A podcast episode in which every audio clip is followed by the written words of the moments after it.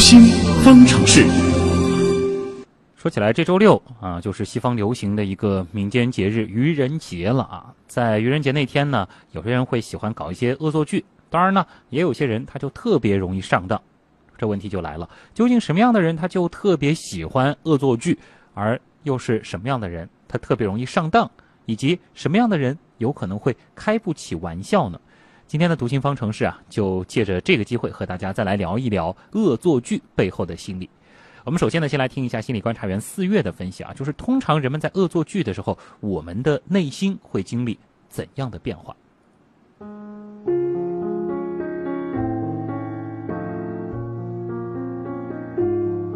愚人节里小小的无伤大雅的恶作剧是带着愉悦和释放的，可以起到缓解压力、调节气氛的作用。在日常工作和生活中，人们需要遵守规则，而恶作剧一般不是符合良好规则的行为。但是在特殊的场合、适宜的玩笑程度下，既不必受到违规的惩罚，还可能是人际的润滑剂。有些成功的恶作剧还是聪明和创造力的展现，它需要精确的设计和执行，还有良好的隐藏工作。一旦成功，设计者还会感受到成就感和能力被肯定。恶作剧的过程也可以视为能量累积和释放的过程。准备恶作剧的时候，常常伴有猎奇心理。一切就绪后，等待恶作剧对象进入设计时的兴奋，伴随着紧张、心跳加快、血压上升、肾上腺素升高。从身体的角度来说，这些指标其实是不舒服的感觉。人遇到危险时会本能地产生相似的反馈。但是在这安全的情境下出现这些身体信号，大脑就会篡改信息，将它解释为愉悦。恶作剧的成功与否，当事人被愚弄后可能出现的反应都是不可预测的。此刻情绪的能量绷紧到了极点，到了恶作剧成功的那一刻，所有情绪的张力一下子得到了释放，心跳和血压又恢复了正常。从这点来看。我们感到恶作剧能带来愉悦和轻松，有时候是一种错觉，其实是情绪紧绷导致身体不舒适的状态，然后这种不舒适突然得到了解除。哇，整个恶作剧的这个过程，人的内心还会有这样一种变化啊！接下来呢，我们就和我们的老朋友、国家心理咨询师培训鉴定考官张华老师一起来聊聊这恶作剧背后的心理学。张华老师您好，徐总你好，哎。您说，通常什么样的人他就比较喜欢去弄一些恶作剧去捉弄别人？我想主要有这样三类人啊。一类人呢，就是生活中啊就比较有超强的控制欲和这种成就欲的人。哦。啊，因为一个人他的这个成就欲望越强大，嗯，那控制欲望越高，他就会愿意花更多的时间去策划、去设计一件事儿。当然，他设计的这个东西也就容易成功。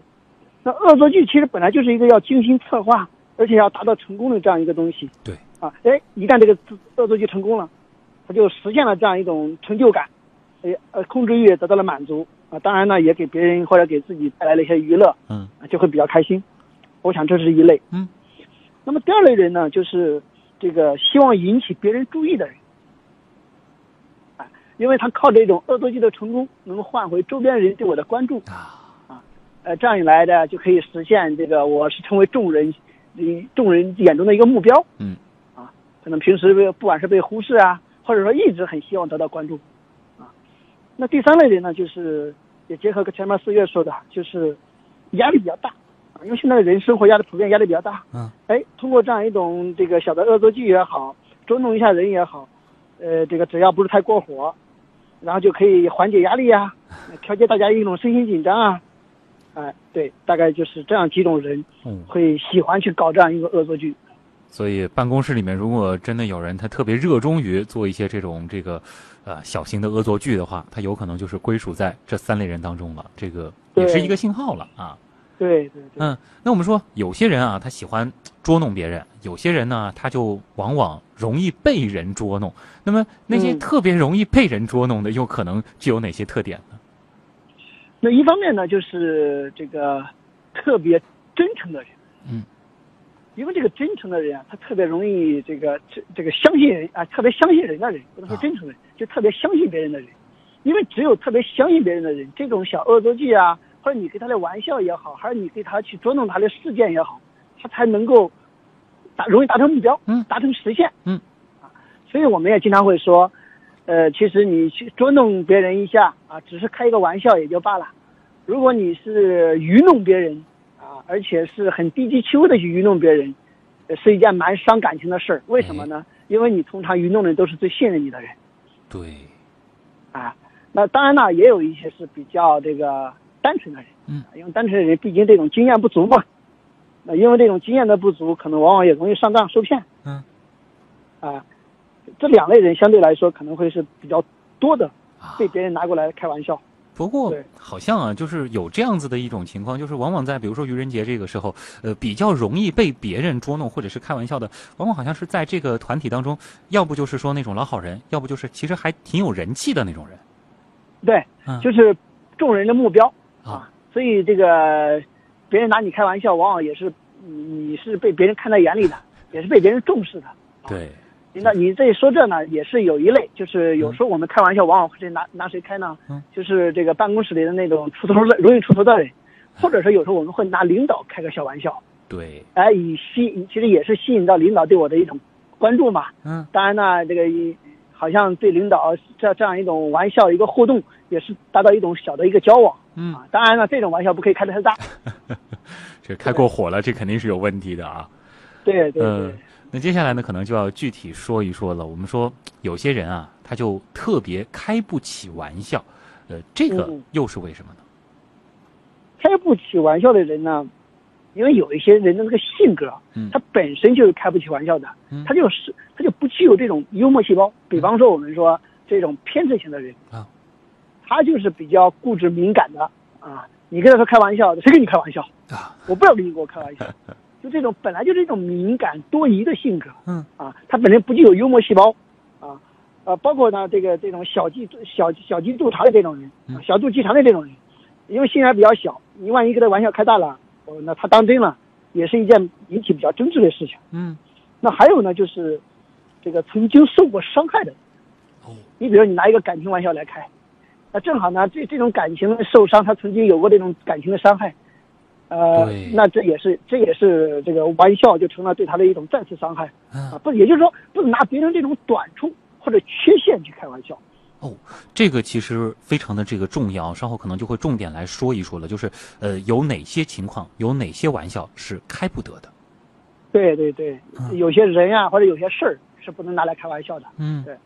嗯，这个的话，能给大家具体的举一些例子吗？因为之后可能是这个愚人节，包括平时啊朋友之间或者说同事之间相处，大家有的时候也会觉得，哎，我是在活跃气氛，我在拿你开个玩笑，你为什么一下当真了？是不是有的时候我们可能就是，呃，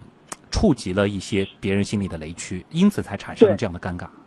对，有几类人是嗯不能开玩笑的。比如说前面我们也说到，因为往往你开玩笑会拿你很想重视的或者很在乎的这人一开，当然有的办公室就会拿领导开。嗯，但因为你拿领导开玩笑呢，也就下级对上级尽量不要开玩笑，哦，因为你一旦开玩笑之后，往往在开玩笑的这个后续的过程当中，你很很容易失控，嗯，那最后就影响到你的职场，这就得不偿失了，啊，你本来是希望通过这种玩笑的互动，让领导开心一下，或者说增加一下对领导的，让领导对你增加一些印象，对，结果呢，反而呃这个这个容易成为一种呃影响你的一种一种方式，那就有点过头了啊。还有呢，就是不要去戏通过玩笑去奚落别人、嘲笑别人哦或者鄙视别人对，啊，因为这种玩笑呢，既既让人感觉是低级的，嗯啊，也不上什么层次。另外呢，本身也是对别人一种不尊重，啊，容易伤害别人的自尊心。那这样的玩笑，最尽量也不要开。尤其是开一些别人身体的这种缺陷。对，啊所以我们如果简单总结一下，说下下级最好不要对上级开。嗯，那你对不熟悉的人尽量也不要开，因为你不熟悉的人你很难把控，啊，对，因为大家觉得我又跟你不熟，你干嘛拿我开玩笑？嗯还有那些就是我们觉得这个人平时心理阴影还比较多的，啊，尽量不要开啊。比如说你办公室那些比较脾脾气比较古怪的，你觉得嗯尽量不要开啊。也就是说，你开玩笑尽量拿一些外向的，像那种稍微内向的，啊，平时比较保守的，尽量不要去开玩笑。嗯那另外呢，你也尽量不要去拿比自己处在劣势的很多人去开玩笑。嗯，哎，你觉得在某一方面他还比你强，有优势，我觉得反而是可以开一开的，因为他这个优势让他会产生一种自信感。对，而你他是相对来说是处于劣势的，你这种玩笑有可能他让他觉得你看上去是我对你的一种重视，但他会感觉到你是对我的一种嘲讽啊，歧视呃，或者啊说啊歧视啊，嗯，或者这个这个自尊心会受伤。对，这个遇到玻璃心的话，这个就会后边很难好好的这个收场了啊。对呀、那如果说这个开玩笑的过程中出现了这个尴尬，我们该如何化解呢？呃，通常情况下，我其实你这个时候我们可以考虑一下，开玩笑的人的心理是什么？嗯，那如果对方是嘲笑你、玩弄你，嗯那这个，那我们说可能我们这个也不能去过于去伤害感情，可能一笑了之啊，你也不要去跟着去起劲，反而就好了，因为你越起劲，对方可能就更加达到了嘲笑的目的，就更加会让对方达到了目标之后得寸进尺啊。但如果对方是处于好意的跟你这种玩笑，嗯啊，就是愚人节我们来捉弄一下玩一下，啊或者说就是你这我在你在我心目中蛮重要的，我跟你开个玩笑。啊，这个时候呢，我觉得考虑到这种心理，我们就尽量去满足一下别人的心理。比如说你开玩笑是为了让大家笑，那好，你我反而拿自己来来笑一下，嗯。我还自嘲一下，因为这个时候对方会觉得你度量很大，而且又很幽默，嗯，而且又顺水推舟，满足了大家设精巧的设计或者用心的设计，何乐而不为呢？就被人开了玩笑，最好的这个办法就是自己进这个局然后达到这个搞笑的效果，这样子对你对。对别人可能都是一个最好的收场。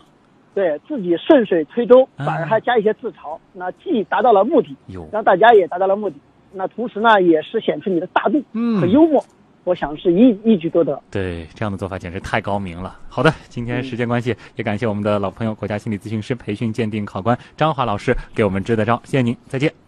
好，再见，徐东。好了，那今天的新闻实验室到这儿也要和大家说再见了。本次节目监制音乐评旭东，编辑王威、叶星辰，我是旭东，各位朋友，咱们明晚的同一时间不见不散。